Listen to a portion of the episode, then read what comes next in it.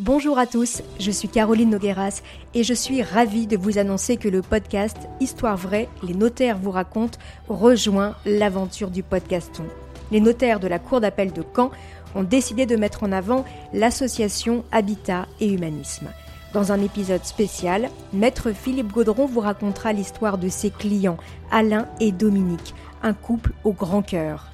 Alain et Dominique ont également accepté de se prêter au jeu de l'interview ils témoignent également dans cet épisode et vous donneront, on l'espère, envie vous aussi de faire un don à l'association Habitat et Humanisme.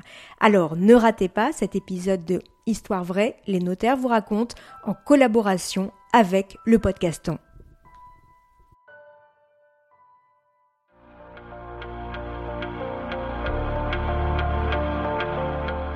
Bienvenue dans votre rendez-vous Histoire vraie, les notaires vous racontent. Je suis Caroline Nogueras. Certaines familles sont rongées par l'appât du gain. L'histoire que maître Céline Fourquemin, notaire à Argentan, va nous raconter en est la preuve. Alors Céline, parmi les nombreuses histoires que tu as pu entendre pendant ta carrière, il y en a une qui t'a particulièrement marquée. C'est une histoire de pièces d'or dans un jardin, si je ne m'abuse. Est-ce que tu peux nous la raconter? Euh, Jean et Martine euh, se sont mariés sous le régime de la communauté, c'est-à-dire qu'ils n'avaient pas fait de contrat de mariage. Lorsque Martine est décédée euh, la première, ils avaient décidé d'opter pour la communauté universelle, c'est-à-dire que dans ces cas-là, l'unique héritier est le conjoint survivant. De toute manière, Jean et Martine n'avaient pas eu d'enfants, donc Jean est devenu tout naturellement l'héritier et donc a reçu l'intégralité du patrimoine. Par la suite, euh, Jean a, continué à vivre tout seul dans sa maison. Et puis, euh, Jean a commencé un petit peu à, perdre la tête. Donc, il a été diagnostiqué euh, sous la maladie d'Alzheimer.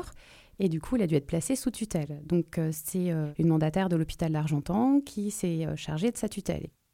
Donc un jour, je reçois euh, un coup de fil de la tutrice hein, de l'hôpital qui me dit que donc Jean est décédé et étant donné que euh, pas mal d'actes avaient été faits au sein de l'étude où je travaillais, elle va tout naturellement nous confier le dossier.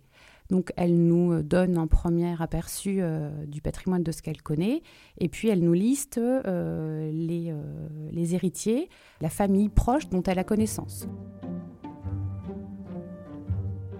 Elle nous donne le nom de six neveux et nièces qui sont plus ou moins proches, qui donnent de temps en temps des nouvelles, mais euh, pas non plus euh, très très proches du défunt.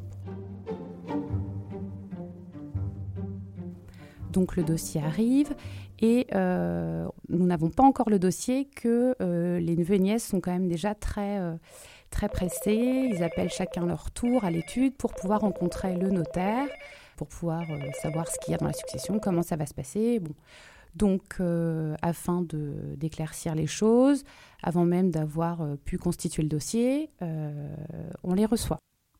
Le rendez-vous se passe plutôt, plutôt bien. Ce, sont des gens du terroir, des gens qui sont habillés de manière très simple, qui sont dans des campagnes à circuler et puis qui sont un peu rustres, on pourrait même dire. Nous recevons les neveux nièces, nous prenons toutes les informations, euh, leur identité, leur livret de famille, pour pouvoir euh, les contacter par la suite. Le dossier se constitue et donc pour régler une succession, tout notaire doit interroger ce qu'on appelle le fichier ADSN ou fichier Venel. Ce fichier euh, est national et nous permet à nous en tant que notaire de savoir si un testament a été déposé, une donation entre époux, une disposition de dernière volonté. Et donc, euh, ce fichier euh, est interrogé et nous révèle que Jean avait de son vivant, et bien avant qu'il ait Alzheimer, sinon il ne serait pas valable, euh, avait fait un testament.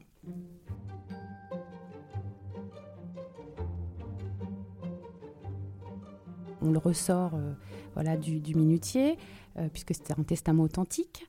le testament nous révèle que Jean avait souhaité institué pour légataire universel, la Ligue contre le cancer et l'association Personnage de Jean Gabin. Donc ça veut dire que en l'état, Jean n'ayant pas d'héritier réservataire, pouvait complètement exclure ses neveux et nièces de la succession. À partir de ce moment, nous n'avons pas le droit de communiquer le contenu du testament aux neveux puisqu'ils ne sont pas héritiers réservataires, on n'a pas le droit. Euh, donc les neveux commencent à appeler, pourquoi on n'a pas de nouvelles ils sont très insistants, voire un peu grossiers, et pensent que le notaire commence à leur cacher des choses, que le notaire n'est pas clair, que forcément il y a quelque chose de pas net. Donc je leur dis qu'étant donné qu'ils ne sont pas héritiers réservataires, et qu'ils ne sont pas concernés par le testament, on n'a pas à leur donner, leur, leur divulguer le contenu du testament. Je fais des recherches et je leur dis que la procédure, c'est qu'ils doivent demander au procureur de la République du tribunal judiciaire, donc à l'époque c'était le TGI, tribunal de grande instance, pour avoir euh, connaissance du contenu du testament. La euh, tutrice me rappelle en me disant euh, j'ai plein d'appels, des neveux, des nièces qui comprennent pas. Et puis euh, il faut que je vous dise, Jean, vers la fin de sa vie, perdait vraiment la tête et a parlé d'un trésor qu'il aurait enfoui dans son jardin. Les neveux et nièces n'arrêtent pas de parler de ça. Ils pensent que le notaire a compris et que le notaire essaye de leur cacher des choses.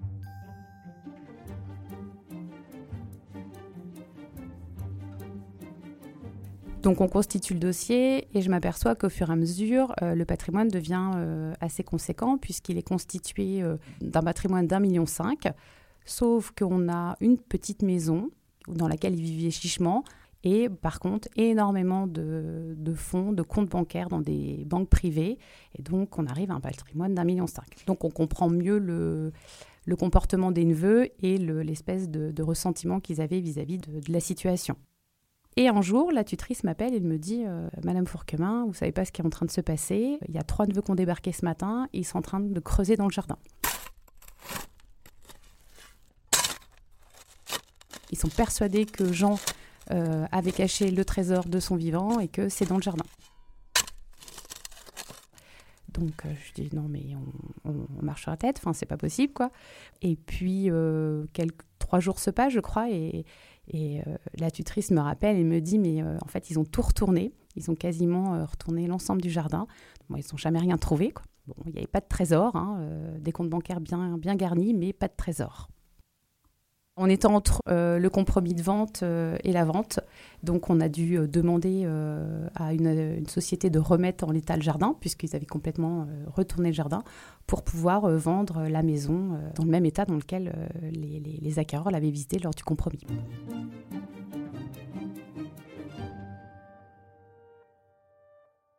Et par la suite, est-ce que vous avez à nouveau entendu parler de ces six neveux et nièces ou ils ont disparu de la circulation Non, ils ont complètement disparu puisque je pense que la honte s'est abattue sur eux, à mon avis. Donc non, non, aucun, aucune nouvelle des neveux et des nièces. Je ne sais pas s'ils avaient euh, fait euh, effectuer la procédure pour avoir le contenu du testament. Voilà. Mais les associations ont bien eu euh, leur legs, la maison s'est bien vendue et les dispositions de dernière volonté de Jean ont bien été respectées. Quelle est la morale s'il y en a une? Alors moi je dirais que les neveux et nièces ne sont pas des héritiers réservataires et qu'on peut tout à fait les exclure euh, de sa succession, contrairement aux conjoints ou aux enfants qui, eux, sont des héritiers réservataires. Merci beaucoup Céline. Merci. Merci d'avoir écouté ce nouvel épisode de Histoire vraie, les notaires vous racontent. On se retrouve très bientôt pour une nouvelle saison et d'autres histoires passionnantes racontées par vos notaires de Normandie. En attendant, n'hésitez pas à laisser des commentaires sur vos plateformes d'écoute préférées.